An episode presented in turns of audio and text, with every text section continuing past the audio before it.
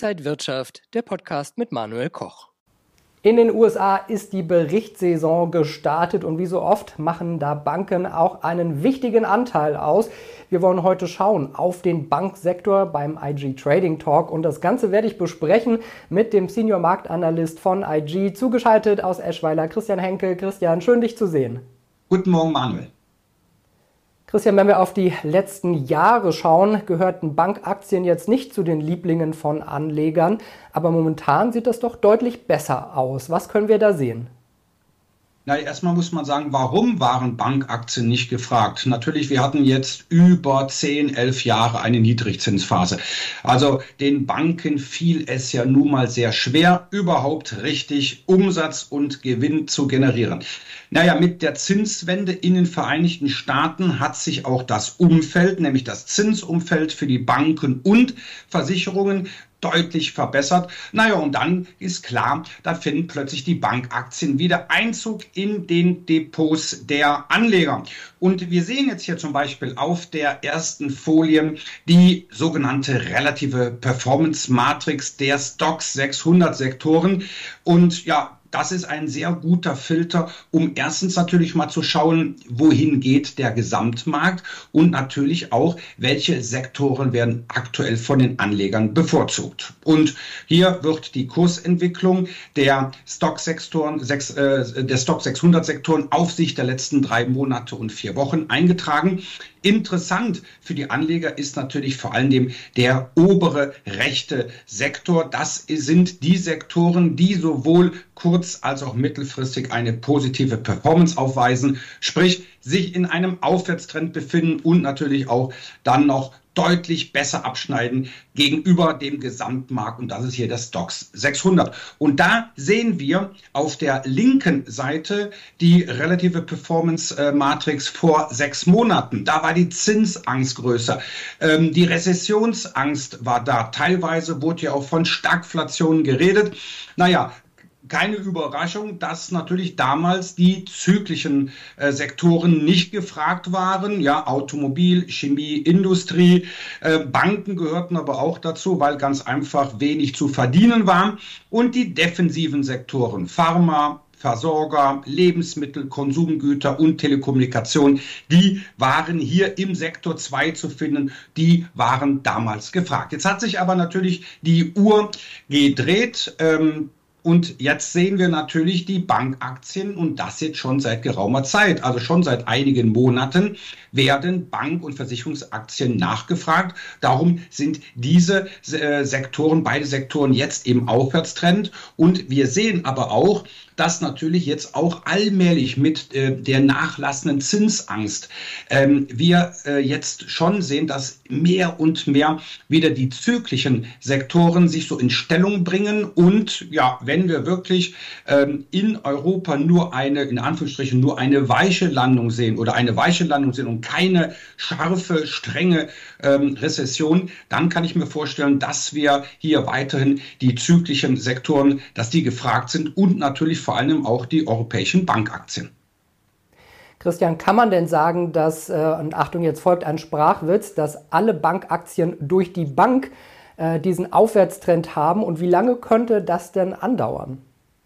Naja, was natürlich für den Anleger bei der Auswahl äh, interessanter Aktien wichtig ist, ist die relative Stärke.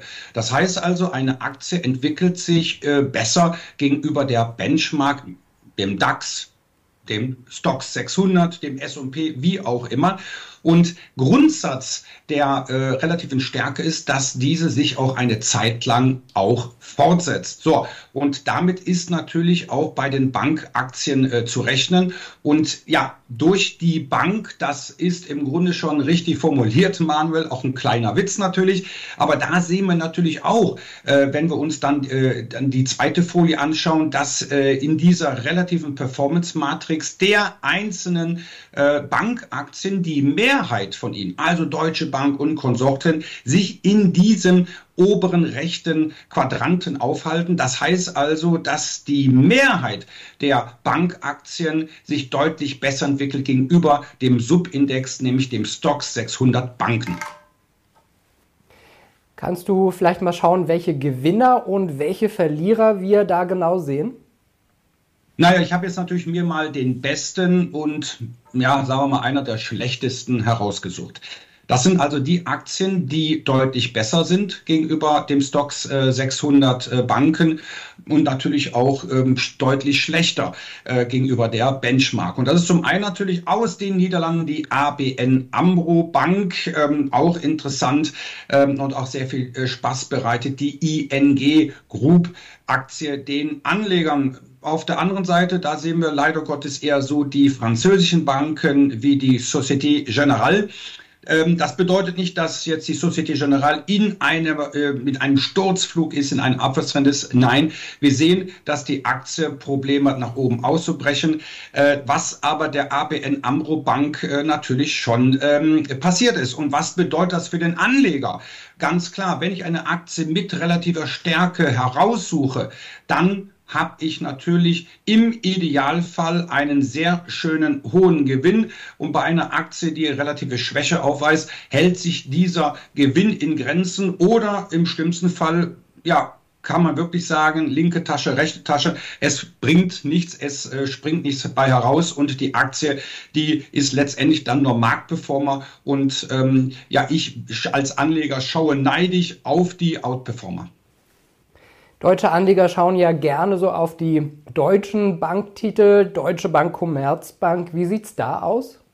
ich bin ganz ehrlich, sehr interessant. Sowohl, also sagen wir mal so, wir fangen mal mit der Deutschen Bank an. Die Deutsche Bank hat jetzt wirklich einen sehr interessanten und ich würde mal sagen, einer der letzten markanten Widerstände erreicht, nämlich bei 11,80 Euro. Das ist im Tageschart das äh, sogenannte 61,8 Prozent Fibonacci Retracement, neudeutsches Wort. Ich weiß, ähm, das ist die letzte Hürde und wenn wir darüber ähm, gehen, dann kann es durchaus in Richtung 14,3 63 gehen.